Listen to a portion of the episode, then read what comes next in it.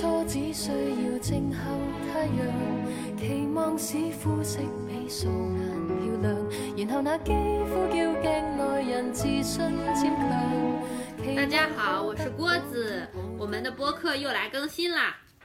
大家好，我是毛伞。大家好，我是那个想开书店的潇潇。大家好，我是小五。没有想到我们这么快就开始了新一期的录制。那么今天我们要聊的是哪本书呢？潇潇可以来介绍一下。今天呢，我们要跟大家一起聊一聊李碧华的饺子。先要跟大家介绍一下李碧华这个人。李碧华是一个在我看来非常神奇的女作家，她的原名叫李白，就是我们大家非常熟悉的那个李白，那个李和那个白。她的祖籍在广东，但是她生长在香港，所以其实他的小说都会带有很浓重的那种岭南、呃广东、港澳的那种风情，就算是他一个比较独特的文化和社会背景。然后他的作品其实很丰富，影视化作品非常非常的多，像我们熟悉的《霸王别姬》《胭脂扣》、呃《青蛇》等等，都是他的原著小说去影视化。而且他也经常担任他自己影视化改编的编剧，所以通常这种影视化的作品都保留了一些原汁原味，没有被改编的过于的那种疯魔化。然后他这个人最大的特色就是非常擅长写那种缠绵悱恻、凄艳悲凉的感情故事，而且他非常擅长把个人的感情融合到时代的大环境中。就会让大家感到一种，就是我觉得这个故事很悲伤，但是我又没有办法去改变这个故事的结局，因为它在一个特定的时代背景下。那么今天为什么要跟大家聊饺子呢？其实是因为上一期我们录完之后，大家就在想我们下一期要看什么书。这个时候毛伞就问了一句：“哎呀，我工作这么累，有没有什么比较短又比较好读的书呢？”然后我就灵机一动，就骤然间想到了这一本。这一本书，首先它是一个短篇小说集，所以它非常的短，它只有五个故事。但是这五个故事，它在短小的故事当中又有非常强的故事性。我印象很清楚，就是那天是我一个下午用大概一个多小时的时间，一口气读完了这本书。给我的第一个感觉就是这本书实在是太恶心了，但是一边又让我想呕吐，一边又让我忍不住的想一次性读完，所以就会。就这就是我平生第一次有这样的感觉。我当时在我的看完之后，在我的豆瓣上给这本书的评语也只有一句话，就是一边让我作呕，一边又忍不住读完的小说。它不在于这个故事情节的恶心，我觉得更多的是在李碧华的描写手法。对，就比如说他写堕鹅，就咔咔一段乱剁，就血肉飞溅的剁。然后他如果写这个婴儿，就写的非常的。这个滑嫩顺滑，然后他会描写他每一个手指脚趾，就是你哪怕猜得到故事的结局，你也完全猜不到李碧华描写他的过程。这是这本书就是之所以让人恶心又让人想读的原因。刚刚潇潇提到说，就是他看这个书，这呃这个短篇小说集就是一口气读完的，然后和我的阅读体验是一模一样的，因为我我非常喜欢读小说酣畅淋漓的阅读体验。然后它又很短，它的其中一部分故事是戛然而止的，然后也有一部分故事是呃相对来说比较完善、有头有尾的。然后其中饺子就是这样子的一个相对完善的故事，呃，也就是我们今天想要想要探讨的这个主题。这个故事大概是说，嗯，一个六十多岁甚至到八十岁高龄的女性，大家叫她媚姨。然后媚姨之前是大陆人，然后也和时代背景蛮契合的。她被呃，她为了选选择生计，然后在大陆和一个挺像人渣的人结了婚，然后后来逃到香港，想要呃香港的身份证。然后，但是他在这个过程中选择的谋生手段就是呃用自己之前在大陆的高超医术，当然也就是帮帮人做。堕胎这样子的手术，对，帮人做人流的手术，这也是和当下的时代背景是紧密结合的，那他就可以 get 到很多的胎音，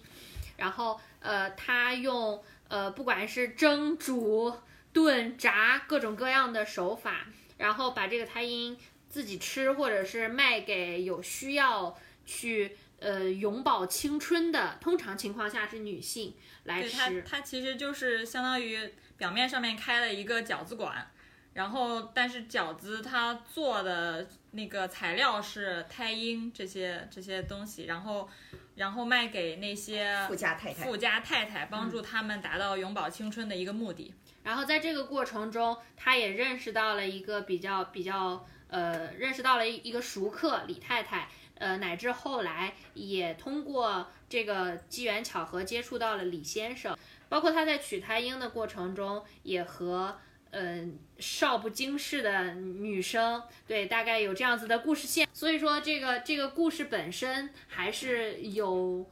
基于一定的时代背景。也有一些玄就是玄幻和恐怖的色彩，呃，反正读来是觉得这事儿好像真的是真的，它会发生在我身边，嗯，但它又会真的是这样吗？我吃了胎婴就会真的变得年轻吗？或者说是呃吃了大量的什么时间段的胎婴？会变得身上发出什么血腥味吗？就是让人觉得又真实又又恐怖，然后又会好奇。呃，所以有的时候我在看电影的时候也会和那本小说去比较，我会觉得小说就像，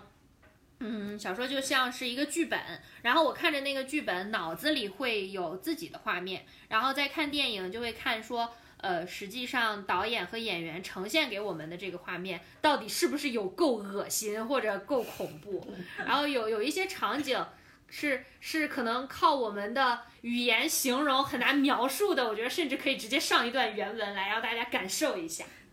我我先说一下，我印象最深刻的就是它里面对堕胎的一个描写。因为这里面其实它的一个背景就是主人公媚姨，她是本来是内地一个。也算是一个高材生吧，毕业之后就在一个医院，然后做人流手术，当然是在那个，呃，计划生育这个大背景下，可能当时就是不论你这个女人怀孕怀了多少多，就是有可能是三四个月，有可能是五六个月，也有可能是八九个月，但只要你不符合计划生育的政策，你就会被拉到医院去做人流。然后媚姨就是这么一个专门做人流的一个医生，所以她有这个高超的医术。然后直到后面逃到香港之后。呃，有一次就是为了拿到一个胎婴，他就给一个十五岁呃早孕的一个女生做了人流，然后这里面就对人流有一个特别详细的一个描述。当时我看了之后印象深刻，而且看完之后对人流的过程就有了一个特别细致的一个了解。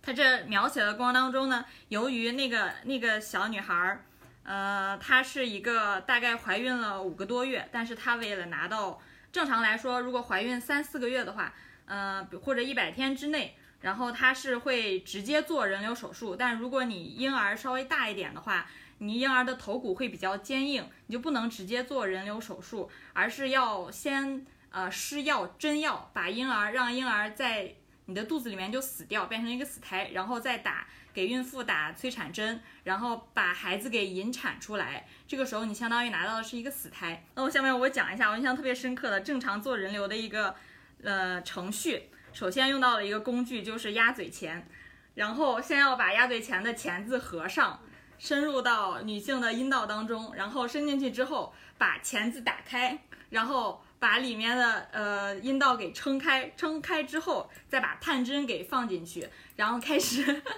开始寻找那个胎胚胎的这个位置，探到了位置之后，然后最后把吸管给伸进去。当时可能还不是那么先进，把吸管伸进去之后，另外一端连的是一个瓶子，然后这个时候就点火，点完火之后，那个瓶子里面立刻就变成了真空，就会把你子宫里面的胚胎和组织瞬间就吸附出来，然后这个时候你的婴儿就会。呃，婴儿和破整个身体都会破碎掉，然后血肉模糊，甚至里面还对婴儿的一个脑浆迸裂的一个场景做了一个描写。当时我看完之后，我对对人流这件事真的是有了一个特别详细的一个了解，以及觉得好恐怖啊！这个就是我印象特别深刻的一个地方。电影里对这一段也有非常详细的描述，就是那个小女生小琪，然后还有她妈妈，然后因为就是第一次嘛，她就非常紧张。然后大家就在那里安抚他，好像电电影里说都已经过了多久多久了，嗯，蛮长的一段时间，就是让这个小孩子，让这个小女生放松啊，干嘛的？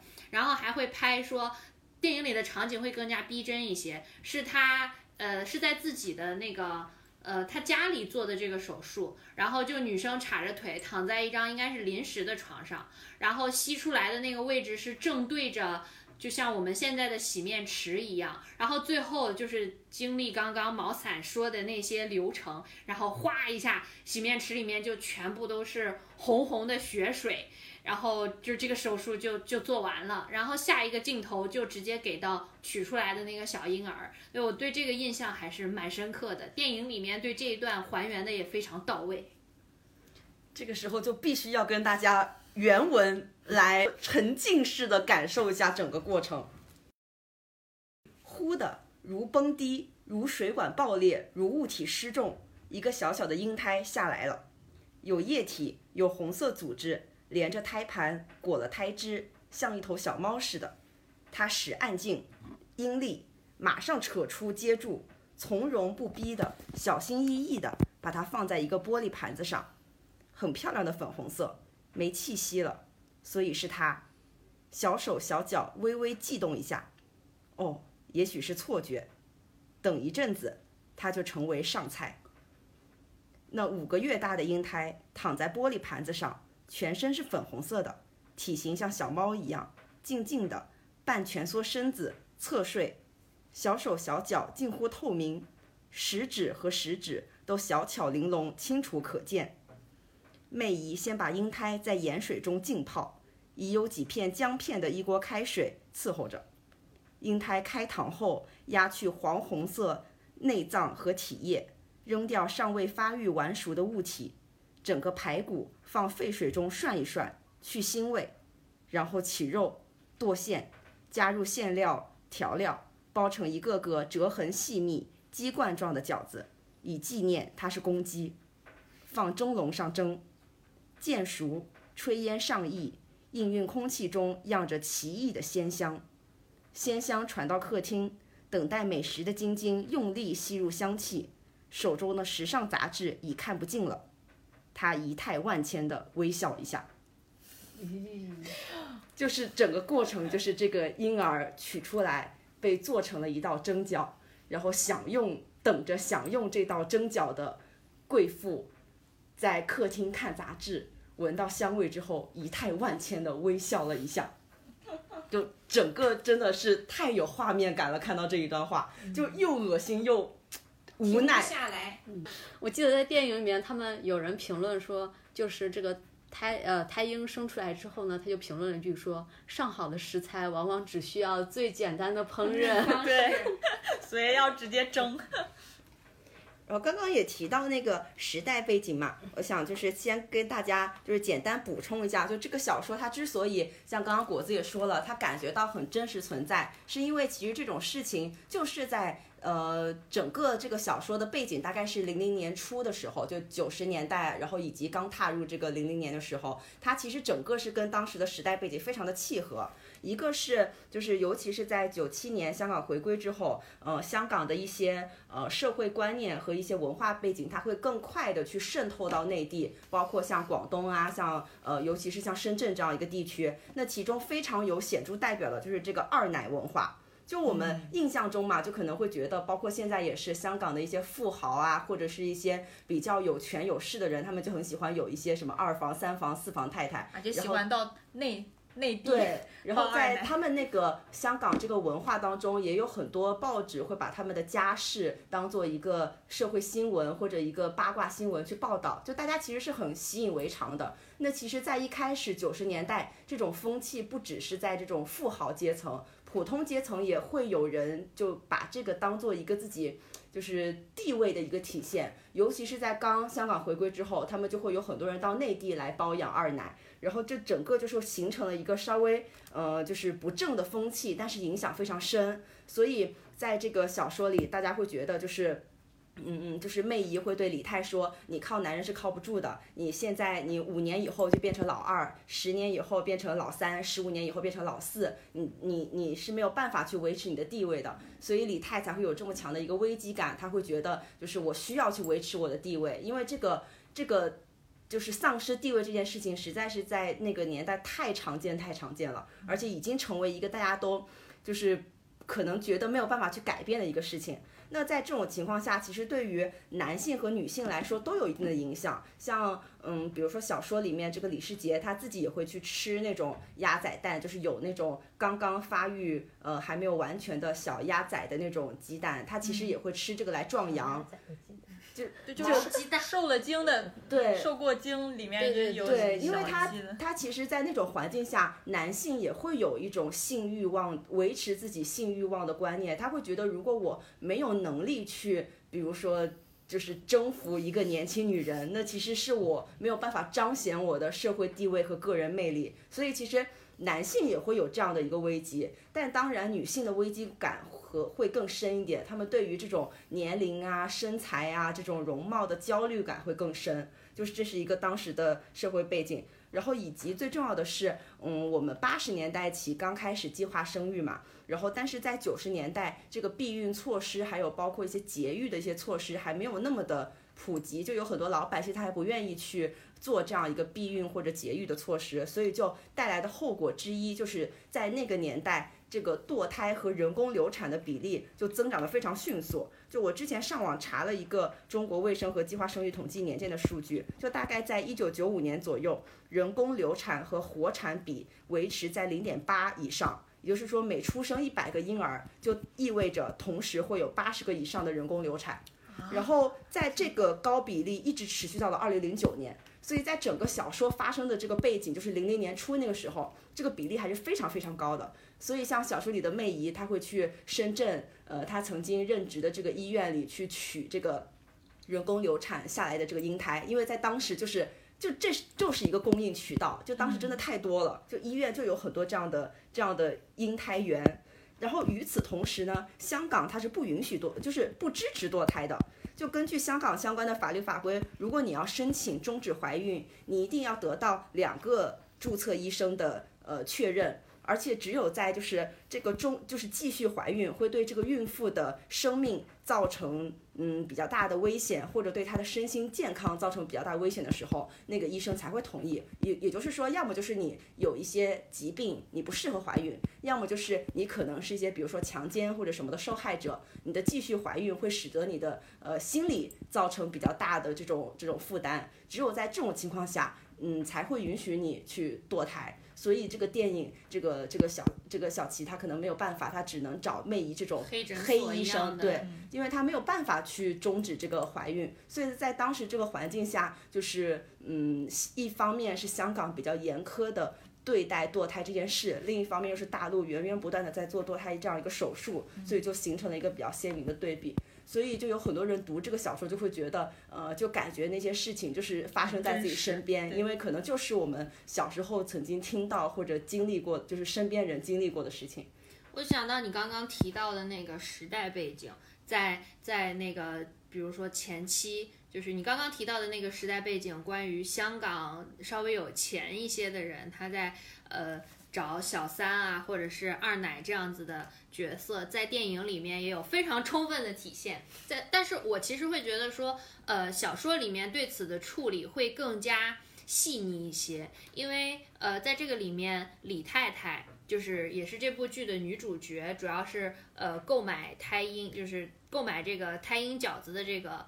李太，然后她的最大的一个危机感的来源就是曾经在精品就是服装店里面给他做服务的，可能帮他提鞋子、整理衣服的那个年轻女孩，最后成功上位，然后获得了她老公的芳心。这个是电影里面的桥段。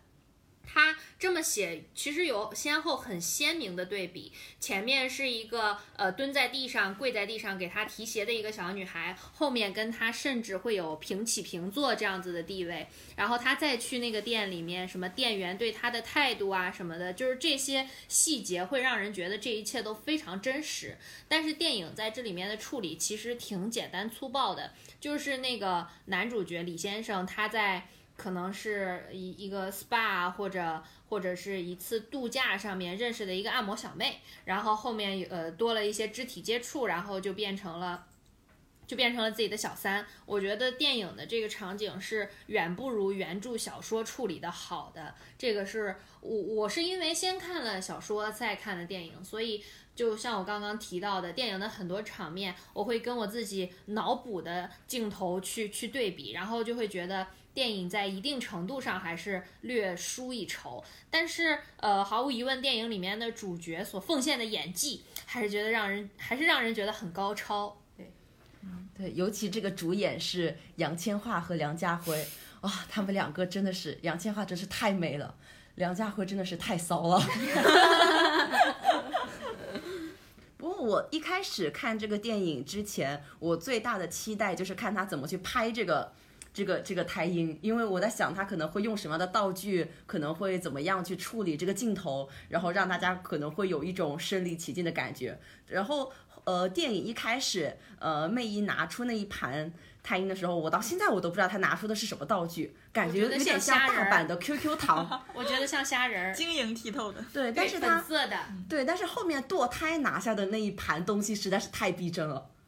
然后在嗯，其实它完整的取出来胚胎的电影里面的两个镜头也是一样的镜头，它是一个仰视的镜头。一个是取出来了小齐的胎盘，再有一个就是电影进行到最后，李泰自己取胎盘、操刀胎盘。他这个时候他用的仰拍镜头都是从下往上看，镜头应该是从那个托盘下，然后拍着，呃，然后看到了上面女主角的人脸，然后看人脸会觉得有一点点诡异，有一点点恐怖，还有一点血腥，因为你刀一下子下去，然后血就可以飙出来。我觉得这个镜头还是就是让人挺有印象，而且是前后有呼应的。这个是我觉得电影。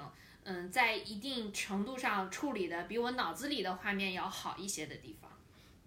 杨千嬅的眼神戏真的太好了。就她一开始看这个饺子，包括吃这个饺子，他整个人是抗拒的，然后又有一点就是不忍心、心怀不忍的那种感觉，就是很呃机械的，然后就逼自己去咽下这个饺子。到后来，他就是一种比较冷淡随意，像是在吃一道普通的菜。到最后，他自己拿刀剁那个婴胎的时候，他整个人的眼神是很犀利的，就他已经很坚定了，他感觉眼前的东西已经就只是一个普通的物体，然后他。用刀，就我记得很清楚，他有个镜头，他是用刀先抵了一下自己的额头，然后好像是在想怎么样子下刀，然后大概停了一两秒钟之后，然后再用力的一剁，然后血溅到他的脸上，就他整个的眼神已经非常的有杀气了，就整个的进化实在是太好了。对，我也觉得，因为可能那个还是她老公的亲儿子，所以可能还会有一点那种报仇的感觉。嗯，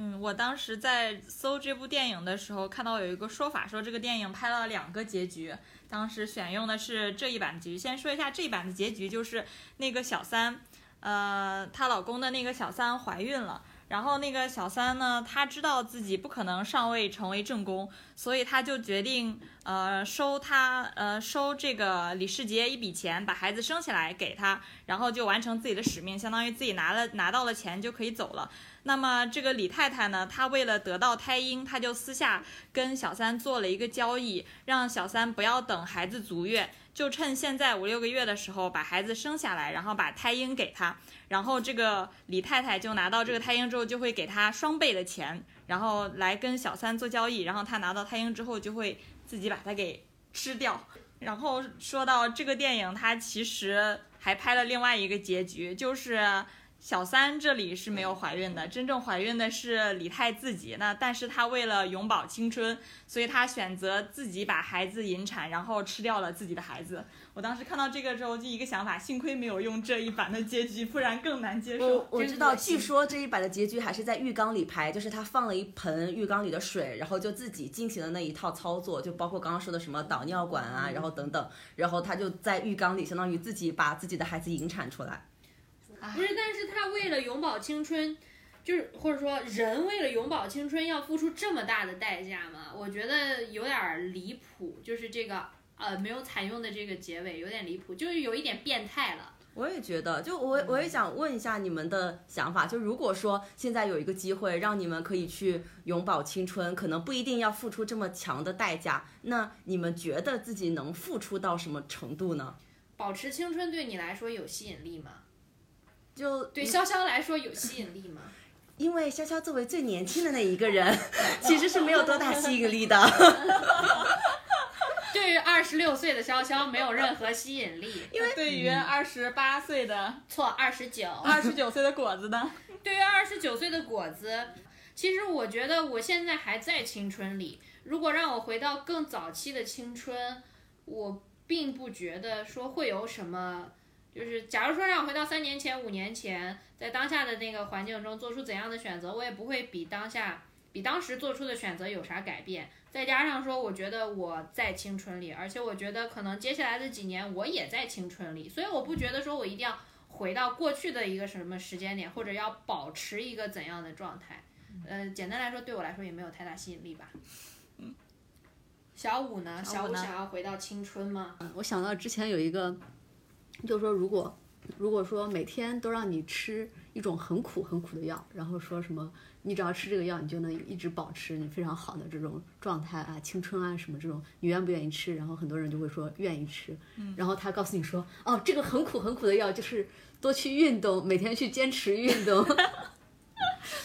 这个说的很有道理，是吧对，如果说让我对青春有什么妄念的话，我会很想要，呃，就是健康的，然后有活力的生理的那个肉体，这个对我来说是有吸引力的。但是，李灿也是想要健康的、青春的、有活力的肉肉体体啊。对，他也但是我我我我不愿意付出那么大的代价，我可以吃每天很苦很苦的锻炼药，这个我是可以的。但是让我吃胎婴胎盘，甚至还要去去呃搞很多麻烦的事情去做这些，然后又可能甚至是违法的，呃或者说是打擦边球的，那我就不愿意了。但是青春的肉体对我来说是有吸引力的，但是也就仅此而已了，就那么点吸引力吧。毛三呢？对于我来说，青春的肉体当然非常有吸引力了。这还用说吗？毛三已经没有青春的肉体了。怎么回事啊？毛伞也是二十九岁的毛伞。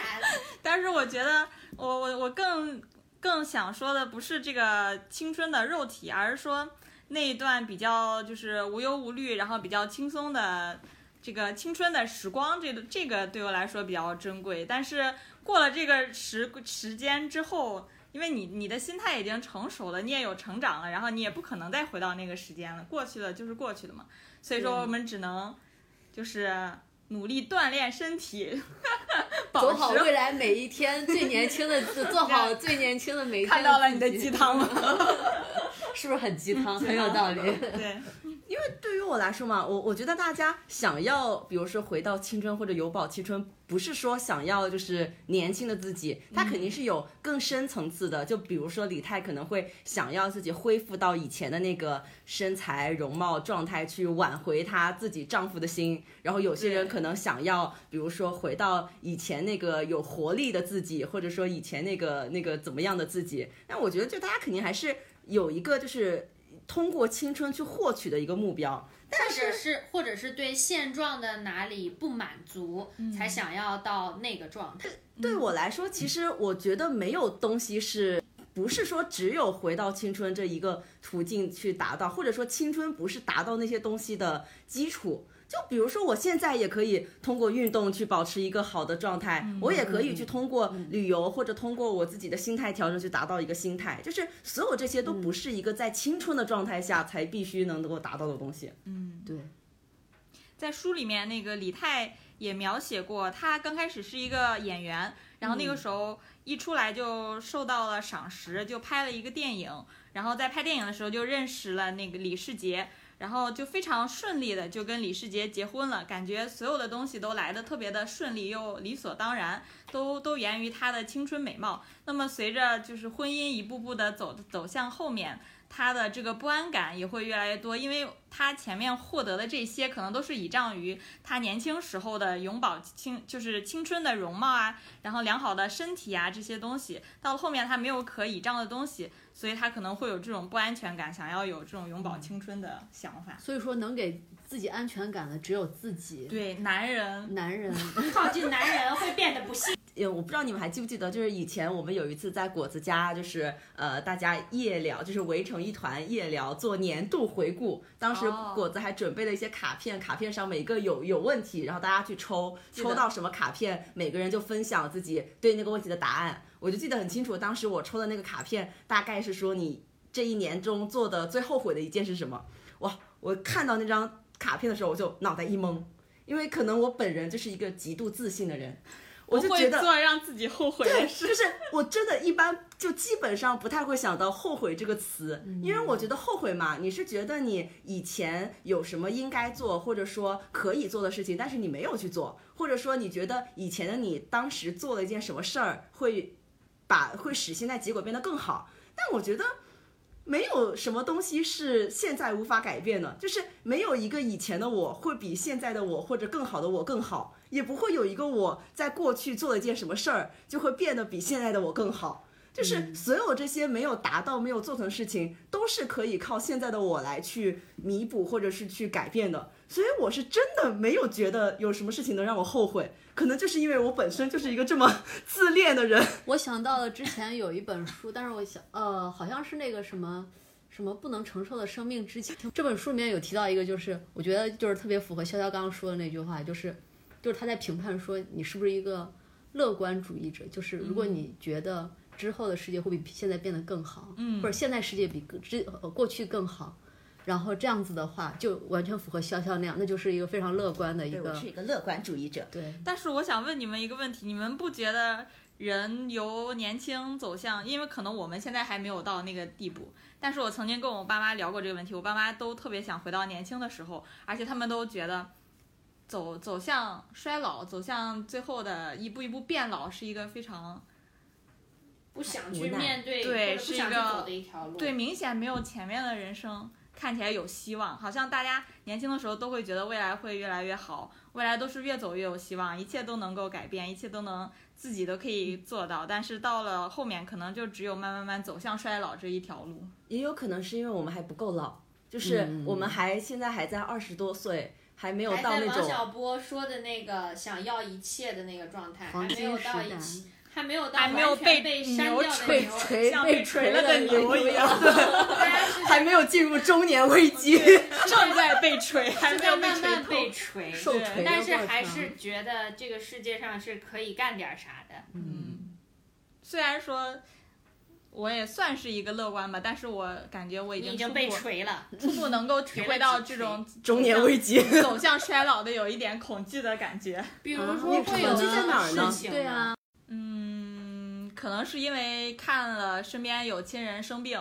然后慢慢慢生活不能自理，然后这种情况会觉得，我是有一点理解的，但是我觉得还是会有一定的距离，因为像是呃毛伞可能看到，比如说七八十岁走到这个状态，那离我们还有一定的距离。然后像我家嘛，也会有这样子的情况，大概是会在五六十岁发生，然后甚至也不一定有嗯亲人去照顾，可能是要找保姆去照顾。那我觉得到我们这代人，甚至到我们后面那代人，大家都不一定会成家，或者说是呃不是像现在这样子的以家庭的养老方式来实现最最终走到生命终点的这个过程。但是我对此保持的乐观态度是，呃，一个是我会觉得。呃，国家哪怕安乐死不合法，也可以找到呃自己走向呃生命结束的一个一个比较比较有选择的方式吧，而不是一个完全无选择的方式。这是一方面，另一方面是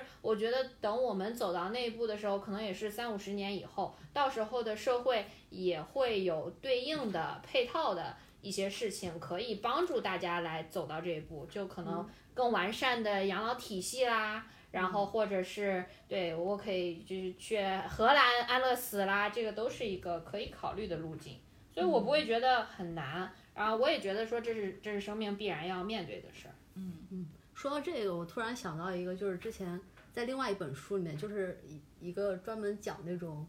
呃，就是我觉得有点像讲那种区域经济的这种书。嗯，然后呢，他那个作者叫陆明，然后他在呃最终的结尾的时候，那个后记里面就讲到说，他觉得他给自未来的自己写了一封信，然后他说他里面有一段就是大概就是说，呃，他觉得这个时代留给大家最最特别的记忆，他觉得可能就是这种春节的时候，大家都会大包小包的返乡。但是他觉得可能就是再过二三十年之后，可能这件事情就不一定再会存在，因为对，因为所有来到大城市的人就会在大城市里面安家，嗯，然后就不会再有这种春节香了。对，再去返回到这个曾经的这种家乡去，可能跟这些亲人去。而且加上疫情，我也有两年春节没回家了，我也没有觉得有什么不好的，我觉得还挺舒适的，就避开高峰嘛，按需回家。所以我觉得现在中国已经慢慢慢不是以前那种农耕时农耕时代的那种乡土社会了，所以很多时候可能你的养老并并不是真的要靠你的亲人或者你的子孙后代贴在身边来照顾你，可能更多都要你你去雇保姆啊，或者是买保险啊，政策，对公共政策，就我觉得不不管是公共政策或者说是商业行为，都是会来替代一些家庭家承担的庭承担的责任。嗯，所以这个时候我也会觉得，人面对死亡的时候可能是会孤独的。到我们那个时候，嗯，如果话题回到这个小说，其实我还挺欣赏李碧华这个作者，因为，嗯，再多读他两本书，会感觉到他有非常非常强烈的女性视角。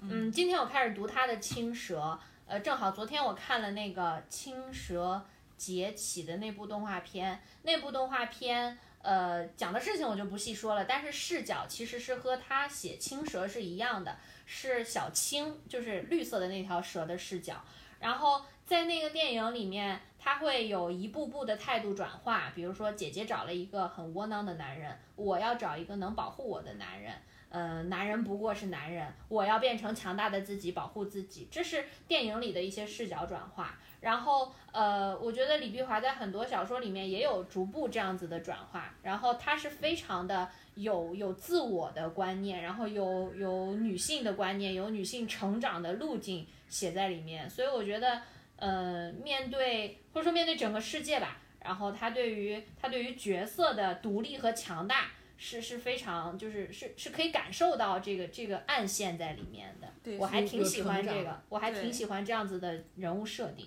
所以对于媚姨这样一个人，虽然说她做了很多事情，有有一些角度可以看，感觉有一点违背伦理道德，但是她这个人其实还是非常的有一种自强不息的那种感觉在里面。对，嗯，是一个丧心病狂的独立女性。你说的非常贴切。就是是一个很坚强的人，至少。对，是的。那重新回到这本小说，它一共有五个短篇小说嘛。嗯我们大家最印象最深刻也是最好的就是这个饺子。那除了饺子，嗯，再来说说它其他可能印象当中比较深刻的故事吧。这本小说里面，嗯，这本呃因为潇潇刚才潇潇也提到了，这本小说一共有五个故事，因为它其实呃就是每个故事的至少从标题上来看的话，都是非常的相似的，都和吃有关，而且美味的都。和和女女人有关都是吃什么的女人。对，第一篇是吃卤水鹅的女人，第二篇是吃燕窝糕的女人，第三篇是吃蛋挞的女人，第四篇是吃眼睛的女人，呃，就是第五篇就是刚刚说的，呃，对，是吃开婴的女人。对，其实我会对卤水鹅和吃眼睛的女人这两篇印象比较深刻，因为呃，中间的那个燕窝糕的话，燕窝糕和蛋挞的话，一个就是。呃，当然，他们对燕窝糕和蛋挞的描写非常的引人入胜，嗯，但是，呃，燕窝糕那个故事的话，是有点戛然而止的这个意味在里面，而且有一种穿越的感觉，或者前世对对对，有一种前世今生的感觉，然后就好像好像有点意犹未尽，不知道也也猜不透他到底想表达什么。然后蛋挞的话，我觉得好像是有一点平平无奇。蛋挞，其实蛋挞我印象深刻，因为这是这五篇里面唯一一个没有渣男的，没有渣男的 没有文章。渣男。哦，对对对对对对，而且里面他他对于我我我印象特别深刻的是，他对于女主对于他爸爸的一个描写，在在这里面是在这本小说里是完全没有难出现过。得不渣，对难得对他爸爸是一个特别正向的一所以个李碧华了解。想说，不要靠近男人，会变得不幸。这里面他爸爸临死前说：“我近四十才生你俩，照顾的时间不够。你妈一向娇生惯养，但我的才华不能把她养到百年。我也怨过她命短，但幸好他先我而去，我可代他操劳作为补偿。若是我先去的话，他就辛苦了。然后特别特别感人的一段话。完事儿之后，这个女主还一直想要找一个像她父亲一样的老公。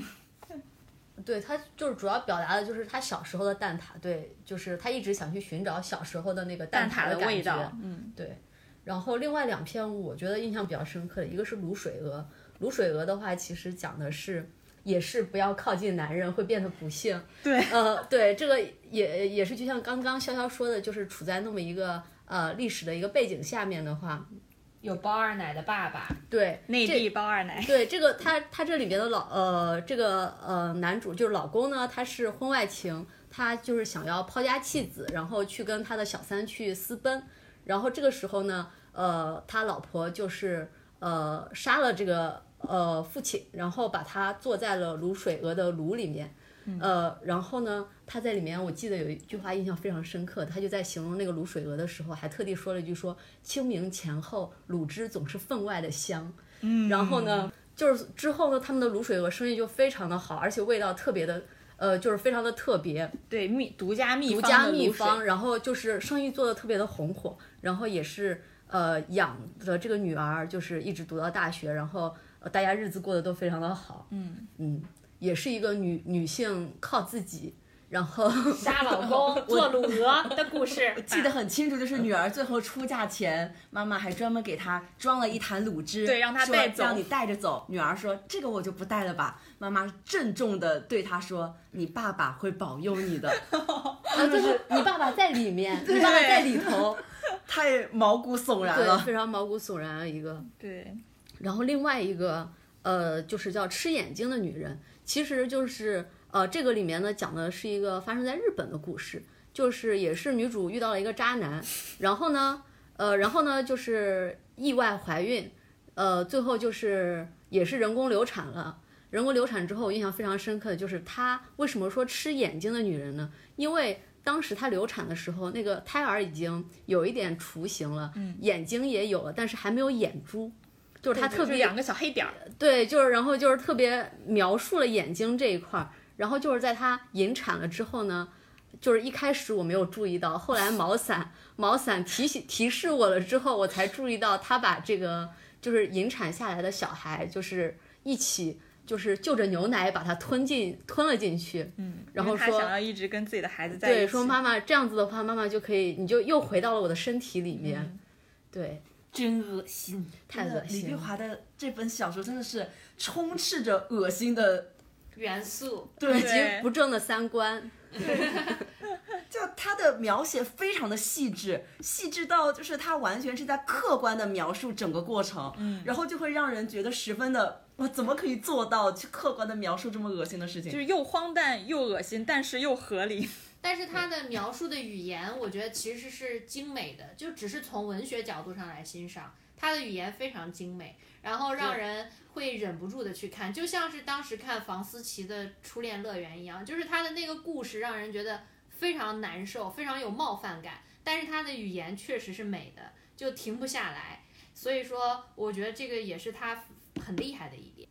我们还要，我们还要推荐一下，嗯，大家看了这本书以后想到的其他的类似的书，或者是同一个作者的其他的书吗？其实我还蛮推荐青蛇，他们俩是这样子的，就正常其实只是一个一千岁和五百岁的蛇，他们两个安安静静、老老实实的在修炼，也也没有什么乐趣，只是单纯的修炼。但是呃，第第一次幻化人形以后，他们在路上应该是吕洞宾跟他们开了个玩笑，卖给了他们两颗汤圆，然后那个汤圆是七情六欲丸，他们吃了以后，吕洞宾好坏，就有 他们吃了以后就有人类的七情六欲，然后才有后来的那一系列事情。然后他们两个呃，刚刚幻化成人形走路歪歪扭扭，就是妖娆走路的姿势，也是非常经典的一个电影镜头。因为确实就是那个场景也太写实了，就是因为人家本来就是蛇，蛇走路就是那样歪歪扭扭的。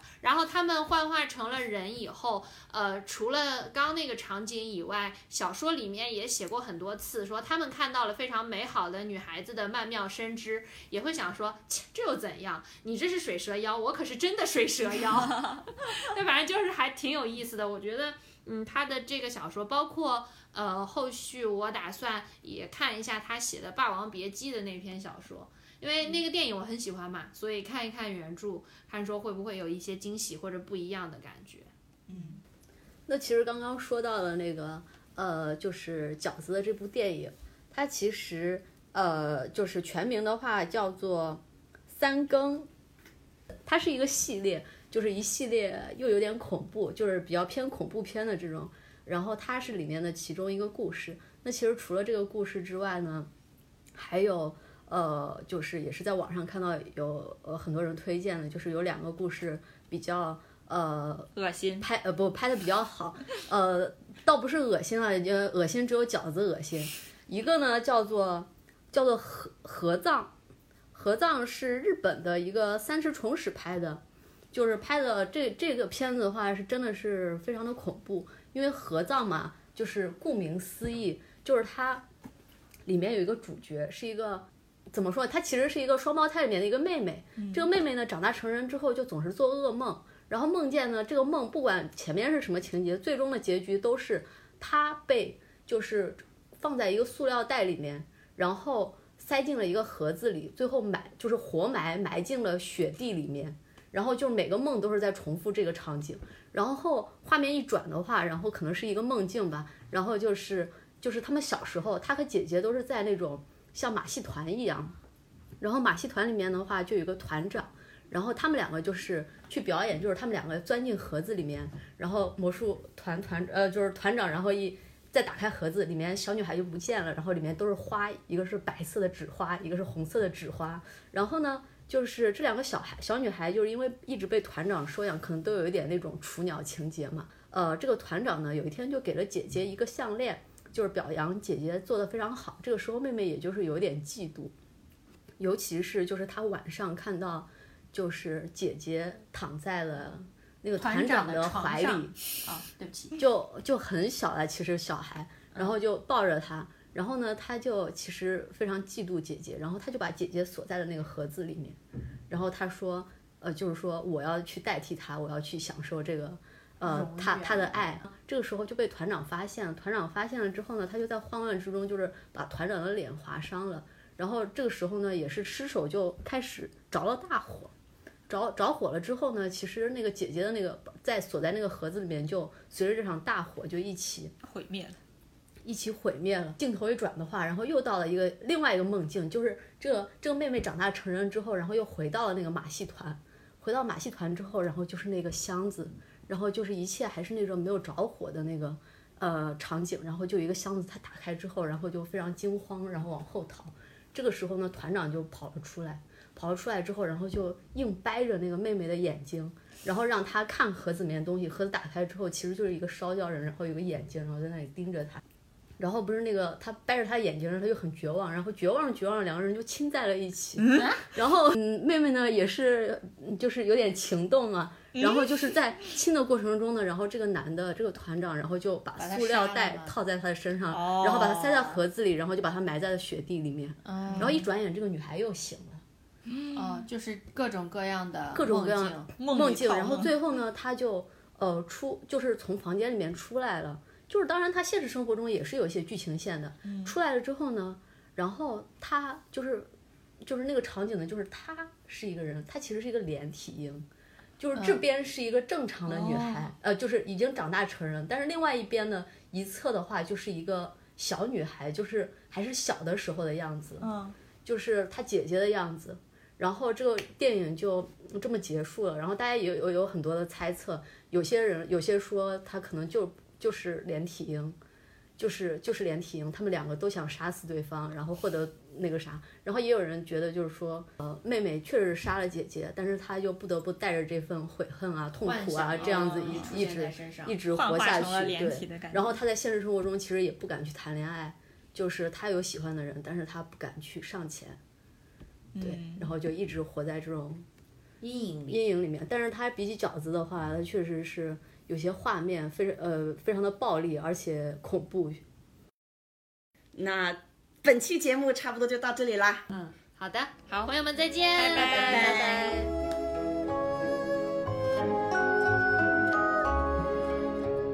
他知道別沉迷意世色上，